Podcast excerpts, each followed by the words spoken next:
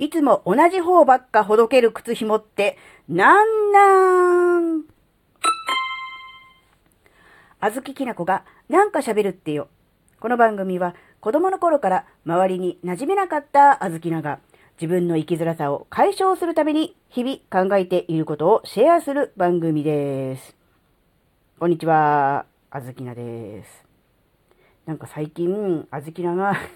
履いてるスニーカーの靴紐が、あの、いつも同じ方ばっかりほどけるんですよ。ちなみに右側なんですけど、これ何なのかなって思うんですよ。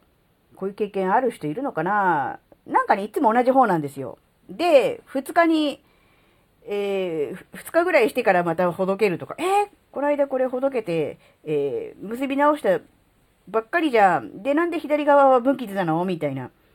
そういうのがね、結構続いたんですよ。で、あのー、ちょっと調べました。ちょっと調べてみたところですね、あの、どうやらですね、あの、靴紐がほどけるっていうのには、なんかね、ジンクスがあるらしいんですよ。なんだろう、これ、小中学生とかが、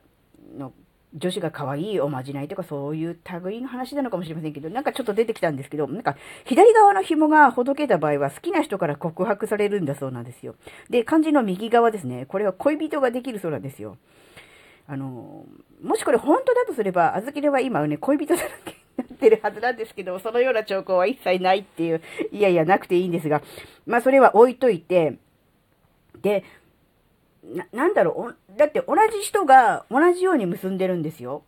にもかかわらず、左側は一切ほどけず、右側は何度も何度もほどけるっていう、おかしいじゃないですか。ってことは結び方が悪いんじゃないんですよね。多分歩き方が悪いのかなって思ったんだ。で、歩き方って言っても、多分左右、対称に歩いてないのかもしれないです。もしかすると。だって右側ばっかほどけるってことは、右側の紐の部分に負荷がかかるような歩き方をしている。例えば、でも荷物を例えば右側だけあれば左側だけにいつも持っているからちょっと、なんだろう、体がかしいでるっていうの？歪んでるみたいな、そういうのもあんのかな？でも残念ながら小豆のリュックなんですよ、普段。だからリュックだから、あの、右側だけもしくは左側だけに荷重がかかってるとかいうのはないんですよね。あ、ただ子供抱っこするときにいつも左側でかか、か、抱え、抱えてるから言えてない。かけて、抱えてるから、その影響かな？右側に何かこう変なねじりとか負荷がかかってるのかなって今ちょっと思いましたけどね。うん、で、えー、まあそんなのは、まあいいんですけど、で、肝心なね、えー、ほどけなくなる結び方っていうのがあるらしいんですわ。で、ちょっと調べたところですね、ベルルッティ結びっていう結び方をすると、ほどけにくくなるということなんです。で、やり方もサイトには書いてあったんです。写真付きで。こことここをこうやって、次こうやってって書いてあるんですけど、それをね、今、あずきらが口頭で説明しても、あの、ちんぷんかんぷんだと思うので、えー、サイトを貼っときますんで、リンクをね、あの、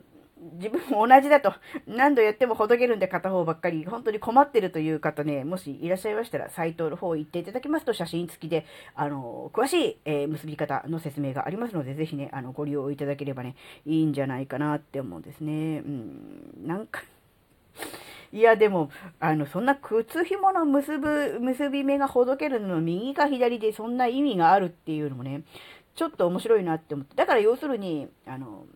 靴紐が急にほどけるっていうことは、よくあることっていうことなんですね。だって、そういうことが、ごくごく稀にしかなければ、そんなそのジンクスとかおまじないみたいな話が出るわけないですからね。っていうことを考えると、ああ、まあ、よくあることなんだな。で、大事なことは、早く、えー、紐がほどけてることに気づくことですね。紐がほどけたまま気づかずに歩いていて、足元をちょっとこうね、えー、おろそかになりながら歩いてるとこう、靴紐を踏んでしまったりとかすると、転んだりとかするじゃないですか。で、やっぱ階段でそれ転ぶとちょっと大ごとになるし、何か、例えばお子さん抱っこしてるとか、何か大きな荷物、重い荷物を持っていたりとかして転ぶと、ね、大変なことになるじゃないですか。事故のもとじゃないですか。って思うと、やっぱりこう、うーん、靴紐ね、あの、気をつけた方がいいなって。あ、ちょっと、で、今、靴紐踏んで危ないで思い出したので、ついでにおまけで喋りたいと思うんですけど、これね、本当にね、あの、危険なので、気をつけてほしいことがあるんですよ。あ、これどうしよう。本当に危険なので、別でタイトル立てて喋った方がいいような気もするので、あ、これは別の話にしようと思います。なので、あの、次回にお、お楽しみっておかしいですけど、次回の話に回したいと思います。これ、ついでで喋るようと思ったけど、あ、ついでで喋るよりも、本当に危険なので、あの、ちゃんとタイトル立てて喋った方がいいかなって思ったので、えー、タイトル立てて別に撮りにしたいと思います。すいません。えー、今回のお話があなたの生きづらさ解消のヒントになればとっても嬉しいです。最後までお聞きいただきありがとうございました。それではまた次回お会いしましょうましょう。じゃ、またね